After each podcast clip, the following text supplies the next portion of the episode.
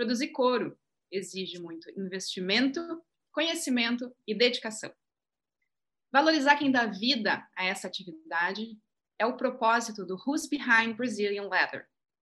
Este é um novo produto de comunicação do projeto Brazilian Leather, que é uma iniciativa do Centro das Indústrias de Curtumes do Brasil, o CICB, e a Agência Brasileira de Promoção de Exportações e Investimentos, Apex Brasil. Para quem não me conhece, eu sou a Jéssica Fontoura e sou jornalista do CICB, e a cada edição eu vou entrevistar um novo convidado que vai compartilhar conosco as suas experiências. O nosso convidado de hoje é o Maurício Medeiros, que foi o idealizador da primeira edição do Design na Pele, que foi um dos projetos mais bem-sucedidos dos últimos anos do couro brasileiro. O Maurício tem uma experiência muito grande na, na, no uso de couro, na produção de artigos maravilhosos de couro, e vai nos contar um pouquinho então da sua experiência com esse material incrível de qualidade, sustentabilidade e durabilidade. Bem-vindo, Maurício. Conta um pouquinho para nós da tua experiência com couro. Como é que isso tudo começou? Bem, eu nasci uh, em Parobé, cidade pequena do Vale do Paranhana, pequena na época, e de uma família de industriais. Né? Meu pai já era sócio de uma fábrica média de calçados na época, uh, e ele trabalhava meio turno, então, nessa sociedade, meio turno como contador. E eu, aos 12 anos de idade, na intenção de poder ter minha própria remuneração, é, evitando a mesada tradicional, ah, eu decidi começar a trabalhar. Então, eu estudava pela manhã e comecei a trabalhar à tarde na fábrica, então, hoje meu pai era sócio.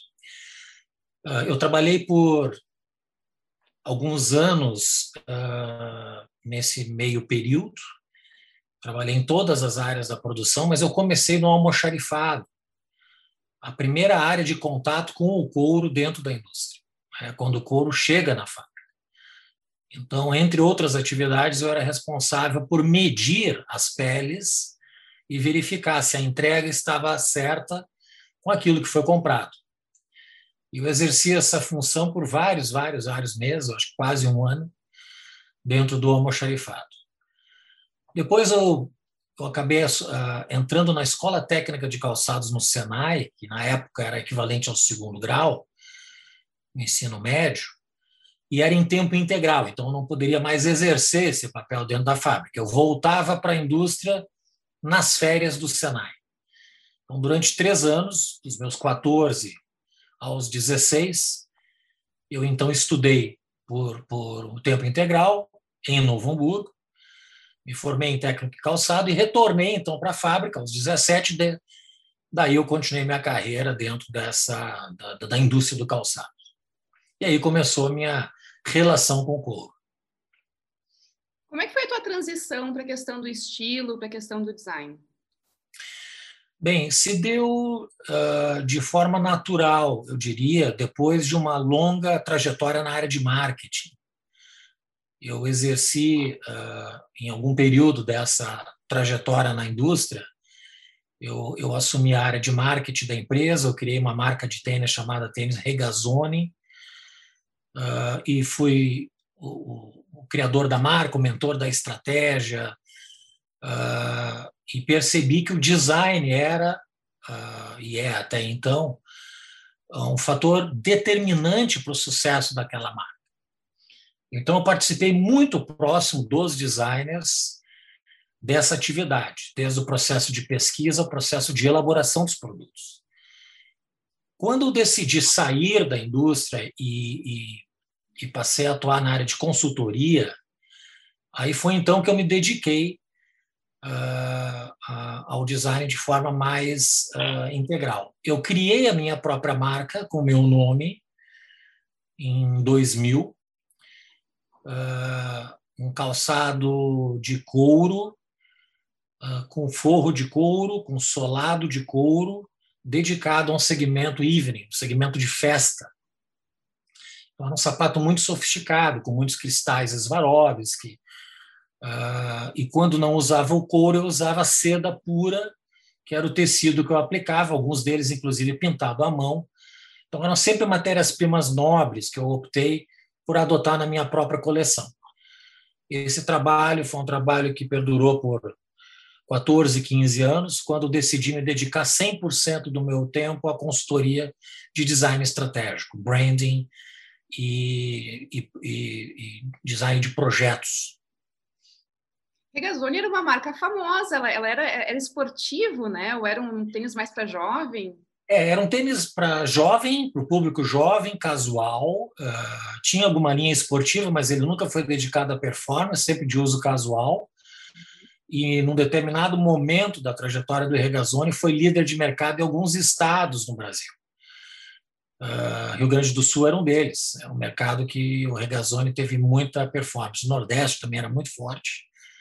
E foi um projeto muito bacana da minha trajetória. Eu lembro que tinha propaganda na TV, assim, era, era, bem, era bem popular, bacana. Sim. Não, e bacana a tua marca toda de couro, adorei ir, ir para festas, enfim, que a, a gente não está podendo ter festa agora, é uma pena. Mas que luxo, amei, sola de couro, todo em couro, cabedal em couro e detalhes de, de luxo, com cristais, enfim. Cristais, forro em couro também, era um sapato muito bem elaborado. Eu cheguei a exportar para 25 países nos cinco continentes e, os clientes eles ficavam surpresos quando eu dizia que a origem do calçado era o Brasil, porque eles achavam que o calçado era made in Italy. E vendia em multimarcas. Não chegou até vendia. Em boutique, é, vendia em boutique multimarcas no Brasil e no exterior. E por um período de oito anos eu tive minha própria boutique em São Paulo, na rua Oscar Freire. Ai, que luxo! Que bacana. Tu chegaste a morar em São Paulo também, né? morei 18 anos em São Paulo.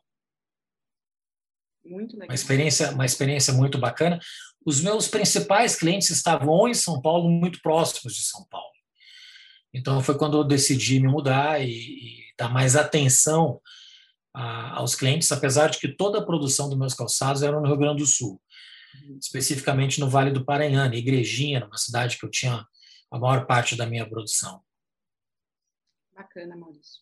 E como é que foi com o design na pele? Nos conta um pouquinho da história do embrião, da gênese desse projeto, que é um projeto tão bem sucedido que está até hoje conosco e, faz tanto sucesso no mundo inteiro. Então, foi um projeto que eu escrevi. Uh, a, a, essência desse projeto eu escrevi, inclusive, antes do Fernando Belo assumir como presidente do CICB, e infelizmente o projeto foi engavetado no CICB naquela época. E quem tirou da gaveta esse projeto foi o Belo. Eu fiquei muito feliz quando ele me ligou. Ele disse: Maurício, eu, eu descobri o teu projeto, li ele, achei ele muito interessante. Gostaria de conversar contigo para a gente pensar na elaboração de como é que ele poderia uh, uh, virar uma ação prática do CICB. A ideia surgiu pela necessidade de agregar valor para aquilo que a indústria vinha trabalhando uh, com maestria, mas com pouca visibilidade. O, uh, o, couro brasileiro exportado, na sua grande maioria, era em wet blue, e, e, o objetivo era trabalhar com artigos elaborados, agregando não só a mão de obra brasileira, mas agregando o talento intelectual dos designers trazer para a essência da pele, do couro, uh, as nossas uh, raízes, sobretudo, uh, e foi o projeto que deu origem na primeira, na primeira edição do Design da Pele, sobretudo trabalhando a cultura regional brasileira, quando nós então convidamos o Ronaldo Fraga para ser o primeiro designer a trabalhar o projeto especificamente. O nome também foi, uh, eu acho que um momento muito feliz que eu tive na, na, na, escolha e proposição desse nome, porque ele tem uma dupla interpretação. Ele é o design na pele couro, mas é o design que transpira na pele de quem o cria, de quem elabora, de quem produz o couro. Então, todos envolvidos, desde quem pensou na ideia, aquele curtidor que está lá no curtume trabalhando no fulão, trabalhando em todas as etapas, desde o do processo de salga até a, a, a elaboração desse couro e envio desse couro para os clientes, para esse couro se tornar não só calçados, móveis, estofamento de carro, de iates avião etc., mas se transformar em parte daquilo que veste as pessoas, seja vestindo como uma, uma, um, um apparel, como uma roupa, um calçado, mas uh, servindo como instrumento para aumentar o conforto das pessoas. Então, foi aí que surgiu o projeto Design na Pele, incentivado, na época já, muito incentivado pela Débora Rossoni, da Apex Brasil, que era gestora do projeto na Apex Brasil e que sempre me estimulou a trazer ideias criativas para os projetos exportadores brasileiros. A gente teve também a Heloísa Croco, né, a primeira uh, condutora ou líder, junto com o Ronaldo Fraga na época, né?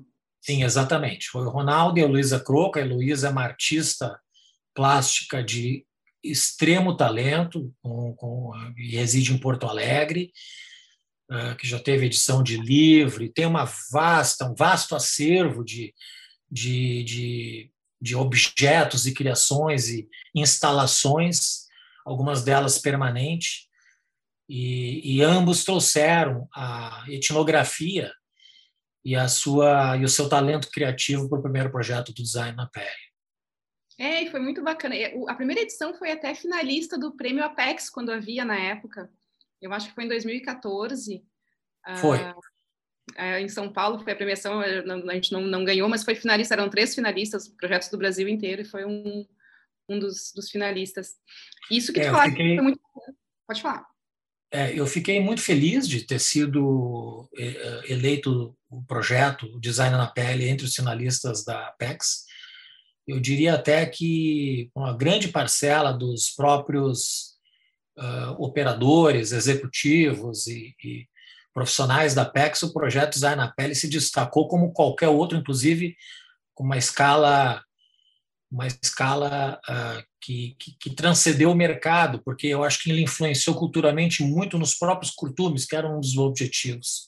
Eu acho que foi um projeto que deu transversalidade para a importância do design. Foi um projeto de sucesso para o CICB e para a própria Apex Brasil.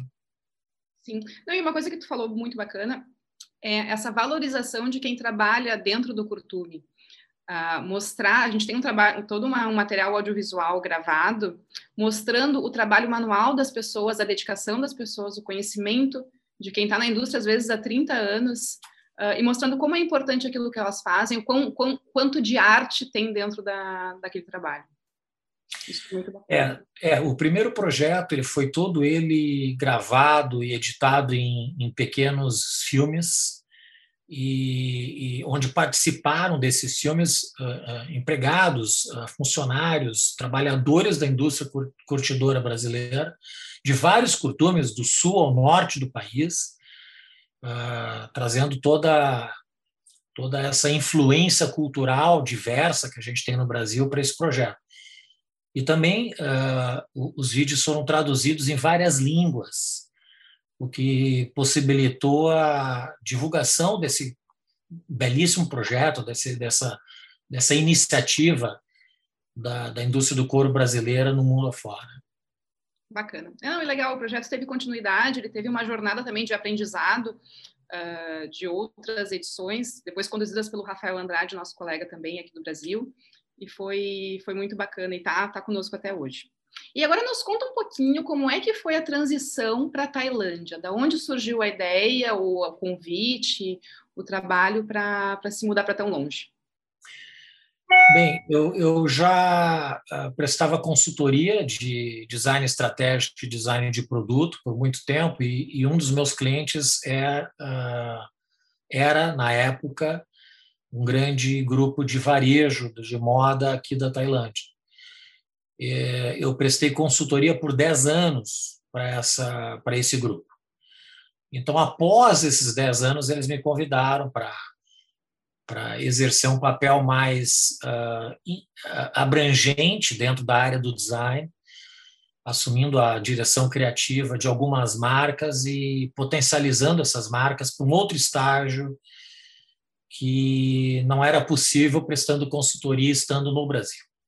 Foi então quando eu decidi, em 2014, exatamente quando estava para por iniciar a segunda edição do, do Design na Pele, eu acredito, que foi nessa época, uh, em me mudar. Então, uh, uh, eu exerci por quase sete anos esse papel de diretor criativo dentro desse grupo, quando eu decidi, por vontade própria, de voltar a prestar consultoria, de ter a liberdade que, que essa que a vida executiva não permite tanto uh, e que a vida como consultor me prazerosamente me deu a oportunidade de conhecê-los aqui. Então foi essa a, a, trajetória que me levou a me mudar para Bangkok. Bacana. E quais são as possibilidades que tu vê para o couro brasileiro na Tailândia? Dentro desse circuito da moda, do calçado? Bem, eu vejo que o couro brasileiro ele tem a mesma potencialidade em todos os mercados. A Tailândia é mais um mercado possível para isso. Aqui a indústria de calçados não é muito desenvolvida.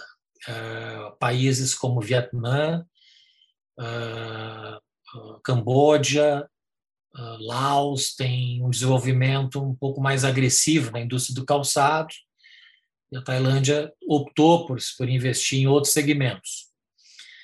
Uh, existem também curtumes aqui na Tailândia e que concorrem com o couro brasileiro, mas eu diria que não na mesma uh, qualificação que a indústria coreiro brasileira. Eu diria que o nosso grande uh, atributo e a grande vantagem que nós podemos usufruir é justamente a nossa capacidade criativa e diversa de criar uma variedade muito grande de tipos e estilos nas peles da brasileira, sobretudo por ser o maior uh, rebanho mundial né, de, de couro, de, de bovinos, e que, por, por, consequência, gera maior oferta de couros uh, para o mundo. Uh, existe oportunidade também através de produtos acabados. A Tailândia importa calçados do Brasil. Uh, não estou seguro se móveis, mas calçados com certeza. Eu próprio atuei comprando muito calçado brasileiro, de couro, sobretudo do Rio Grande do Sul, das indústrias de calçados do Rio Grande do Sul, não necessariamente o couro daí,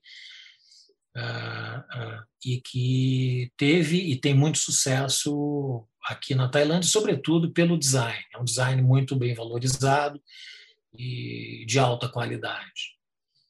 Isso que eu queria te perguntar, Maurício, quais são os atributos que tu entende que sejam mais valorizados na Tailândia para compra de produtos de importação ou de couro ou de produto acabado? É qualidade? É preço? É sustentabilidade? O que que tu imaginas? É, eu diria que é uma soma de atributos. A qualidade do produto é determinante, porque se for uh, optar por comprar o couro para ser elaborado aqui, o resultado do produto elaborado vai depender da qualidade dessas peles. Se for um produto acabado, a percepção do consumidor vai ser influenciada pela qualidade desse produto acabado. Então, a qualidade, eu diria que é um, é um atributo determinante, talvez o primeiro deles. O preço tem sempre uh, uma importância muito grande, porque existe flutuação de preços dos mercados. Quando se trata de produto acabado, o Brasil é muito mais competitivo que a Itália, mas é menos competitivo que a China, por exemplo. Quando se trata de produtos de maior valor agregado, o Brasil ganha espaço porque é mais barato do que o produto italiano e entrega atributos de maior valor do que um produto chinês. Eu diria que quando se trata do couro, de uma matéria-prima que vai ser elaborada, também tem uma influência grande, porque a China também oferta couro, a Índia também oferta couro. E, mas, de novo, eu diria que o nosso grande atributo no Brasil, que poderia ser ah, continuamente estimulado, é justamente aplicar um design, uma elaboração de tipos e variedade de estilos de acabamento para potencializar a entrada e a expansão nesses mercados, tanto na Tailândia quanto todo o Sudeste Asiático. Existem feiras, eventos que, que seria interessante visitar, que tu conheças na Tailândia, para quem quer exportar couro ou produto acabado? Uh, não, não, não, uh, não, não tem um mercado tão grande que potencialize, porque a, a, a, oferta ela é, ela é pesquisada nas feiras de Hong Kong, que está muito próximo daqui. Então, uh, não, não se desenvolveu feiras deste segmento, da indústria de matérias-primas, para o setor calçadista, para o setor moveleiro, tão forte quanto Hong Kong, que está muito próximo daqui da Tailândia, então uh, uh, todo o mercado do Sudeste Asiático viaja até Hong Kong para pesquisar e criar contatos com prospects fornecedores. Bacana.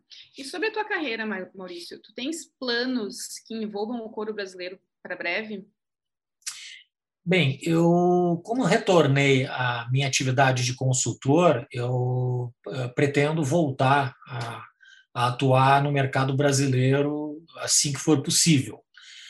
A pandemia dificultou muito a, a, as viagens, dificultou muito o deslocamento, então isso tem me impedido de, de me posicionar novamente no mercado que eu atuava no Brasil, em São Paulo, enfim, foi meu último uh, lugar de base no Brasil. Uh, não tenho nenhum projeto ainda uh, em andamento, mas uh, pretendo sim retornar e, quem sabe, no próprio CICB, dando, quem sabe, uma, uma criar uma, uma edição 2.0 daquilo que foi o design na pele desde 2014. Sempre bem-vindo, sempre bem-vindo. A gente trabalhou juntos no primeiro design na pele, 2013, 2014, e foi muito bacana a gente fez a, a aquela feira em Bento Gonçalves, né? Acho que foi a primeira, foi o lançamento mundial do na pele, que foi muito bacana. Foi, foi. Aquele projeto a gente optou em, em canalizar uh, forte o design voltado para a indústria moveleira e de ambiente. Então, foi a feira que mais propiciou essa, essa potencialidade, junto com a Associação de Imóveis, né, a Bimóvel, acredito, que tenha sido na época. Sim de Imóveis na época. Sim de Imóveis, sim de Imóveis, desculpa. E nos fala um pouquinho da tua atividade acadêmica, Maurício. Uh, já antes, já tinha uma trajetória em pesquisa, uh, graduação em filosofia, eu acho que tu fazias à época, não é? Exato, exato. É, eu sou bacharel em filosofia, uh, uma atividade que trata do pensamento, e aí eu diria que a estética, ética e todas as vertentes do pensamento da moral estão imbuídos na filosofia. Eu acho que o que a minha filosofia melhor trouxe para mim como aprendizado acadêmico foi entender de forma mais ampla, mais uh, profunda o comportamento humano. E o design ele é um reflexo de reações do comportamento humano. Uh, aqui eu tive a oportunidade de fazer um pós-graduação uh, em Singapura durante um ano e meio. Eu, eu, eu, acabei me formando com diploma em Digital Media Management na Hyper Island, na Singapura, que é uma escola que tem origem na Suécia, em Estocolmo, também em Londres. Uh, me parece que eles têm uma sucursal em São Paulo, inclusive. E durante um ano e meio eu fazia viagens mensais de, de três a quatro dias em Singapura para fazer esse part-time uh, pós-graduação.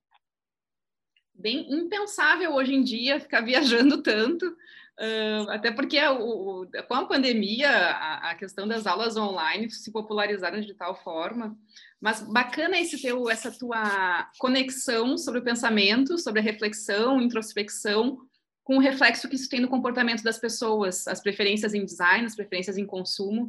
Isso é, isso é muito interessante e nos mostra como é importante a gente continuar sempre pesquisando, sempre sempre trazendo novas vertentes de pensamento para o nosso trabalho, por mais que pareça que não tem nada a ver uma coisa com a outra.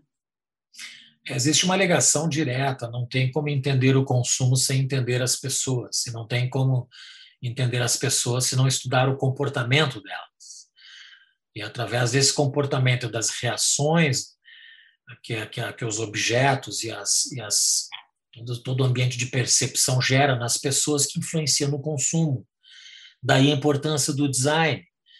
O design a gente não consegue qualificar em número, mas a gente consegue qualificar em performance daquilo que ele acaba transformando, ou por volume de vendas, ou por premiações, uh, ou por valor agregado né, de, de, de, de, produtos que acabam tendo uma, uma precificação muito maior do que o seu custo primário, com base em, em atributos como design, marca, por exemplo. E a marca também é uma espécie de design, está dentro do design estratégico, que a matéria de estudo é o branding. E, e, até meu, meu último projeto, que eu idealizei neste ano, foi, foi inclusive escrever um livro sobre branding. Ele está pronto. Eu devo, em breve, contatar algumas editoras no Brasil, na intenção de editar primeiro no Brasil, para daí então fazer a tradução e editar ele fora do Brasil em inglês. O livro trata de, de uma forma simplificada de como entender o branding, se chama Árvore da Marca, onde eu faço toda uma analogia entre a construção de uma marca e a evolução biológica de uma árvore, a partir das suas partes. Então, as partes da árvore, começando pela raiz até os elementos simbólicos como sombra e, e a, a purificação do ar, fazem parte também de, de forma analógica da construção de branding. Ai, que bacana, adorei! Já, já quero ler, já quero muito ler. É, em breve eu vou ter a edição digital. É, como eu falei, ele já está pronto, já está editado, já está diagramado, ele só não está impresso ainda. Estou aguardando a versão digital dele, assim que eu tiver, eu te encaminho. Obrigada, já. É, hoje também com o e-book fica muito mais fácil. Eu, eu é, desde, que, desde que eu comprei um Kindle também, eu já eu abandonei muito essa questão do papel, porque fica muito mais fácil a gente a gente acessar e ter acesso ao conteúdo. Então, se tu quiser me enviar antes, ah, com, com, certeza, com certeza. Não, tô brincando. Uh, e, ai, mas Maurício, graduação em filosofia é muito difícil. Porque, assim, e essa coisa louca da filosofia, que tu, tu, faz a graduação em filosofia, tu não vira filósofo. Filósofo, tu tem que ser considerado pelos pares um filósofo, né? Tu é, Sim. como tu fala, tu é bacharel em filosofia. Sim, eu não me considero um filósofo.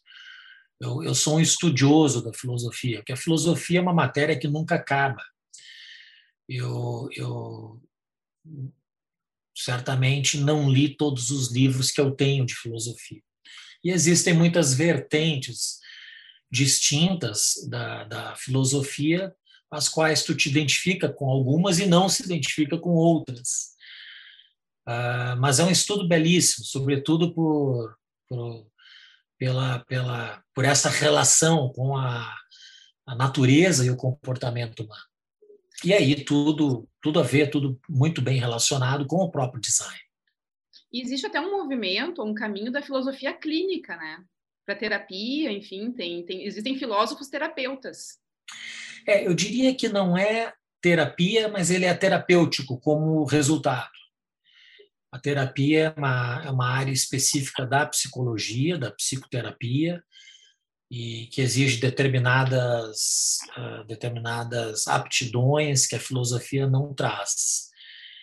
Mas o estudo filosófico ele acaba sendo terapêutico por natureza, pela própria profundidade daquilo que ele trata e, e, e de quão uh, impactante é para a vida das pessoas. E eu diria que multiplicou muito conteúdo e facilmente se acessa ele via YouTube hoje em dia. Não há necessidade, efetivamente, de fazer um bacharelado na área, mas se acompanhar escolas filosóficas uh, e cursos de filosofia na internet, algum, muitos deles, inclusive, gratuitos, uh, acaba se tendo um belo resultado para a sua própria vida. E até para tem, tem, assim para iniciantes assim para quem está começando a se sensibilizar com com esse tema, né? Não, não, não, não, não nos, nos coloca já direto naquele, na, no assunto pesado, na forma complexa de, de compreender as coisas. Certo. É, é a filosofia voltada para o nosso cotidiano. Eu diria que é aquela mais prática, funcional, que a gente pode ter para nos ajudar a conduzir uma vida melhor. Bacana. E volta para o Brasil quando, Maurício, para nos visitar? Bem, eu devo fazer uma viagem para o Brasil uh, em breve, talvez em um ou dois meses, é a minha expectativa. Uh, um pouco apreensivo por conta da pandemia, mas uh, já estou há quase dois anos sem ver e visitar meus familiares, então acho que é um momento adequado, com todas as precauções possíveis. E então, em breve, eu devo fazer uma visita uh, aí no Brasil, São Paulo, Rio Grande do Sul, certamente. Legal. Como é que está a pandemia aí na Tailândia, Maurício? Bem, aqui, logo que foi ah, descoberto o primeiro caso, em, também no início de 2020, uma das primeiras atitudes tomadas foi fechamento das fronteiras e as fronteiras estão praticamente fechadas até hoje. Para poder ingressar no país é, é, obrigatório, desde então, há quase há um ano e meio já, é necessário a quarentena de 14 dias em, algum, em alguma das instalações apropriadas para isso. Alguns hotéis se transformaram em, em ambiente de, de quarentena. Com isso, diminuiu drasticamente o influxo de pessoas uh, no país. É um país que, que 20% praticamente do PIB depende do turismo, 12% de forma direta e 8% de forma indireta, uh, uh, foi muito afetado por esta queda, por esta mudança de hábito.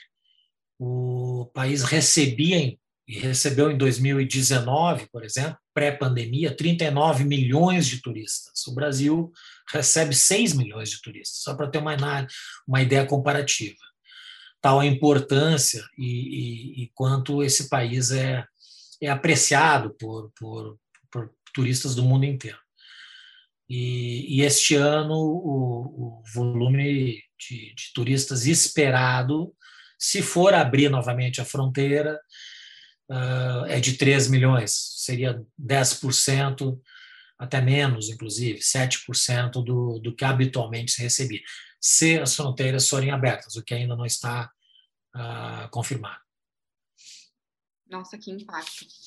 É, o, o, por outro lado, o, o, benefício de todo o fechamento da fronteira é que a pandemia foi mais bem controlada existe uma segunda onda que começou no mês de maio, começo de maio, então um mês e meio praticamente. Com essa segunda onda começou a ter uma, uma, uma quantidade de 1.800 até 2.000 casos por dia, uh, com, comparando com o Brasil, que é 80, Sim. 90, 70 mil casos, ainda é muito pouco. Qual é a população, Maurício? A população? É. é 68 milhões de pessoas. E, infelizmente, houveram mortes, mas felizmente uma quantidade também pequena. Então, até hoje, são 330 aproximadamente mortes ao longo de todo o período da pandemia. Então, 330 pessoas, uh, talvez em algumas horas, ocorrem em países como Brasil, Estados Unidos e Índia, por exemplo que está a vacinação aí? Já está acontecendo? A vacinação está mais lenta uh, que no Brasil. Uh, só foram vacinados até então o grupo de risco de médicos e enfermeiros, enfermeiras.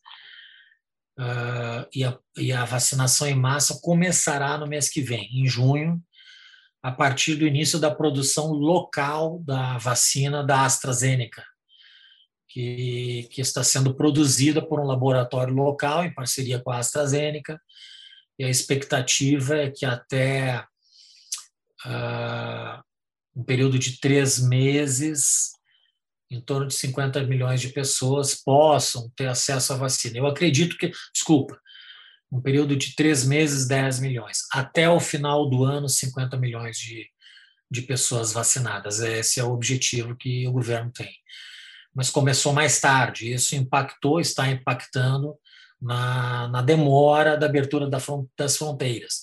Com isso, tem muito, muitos hotéis fechados.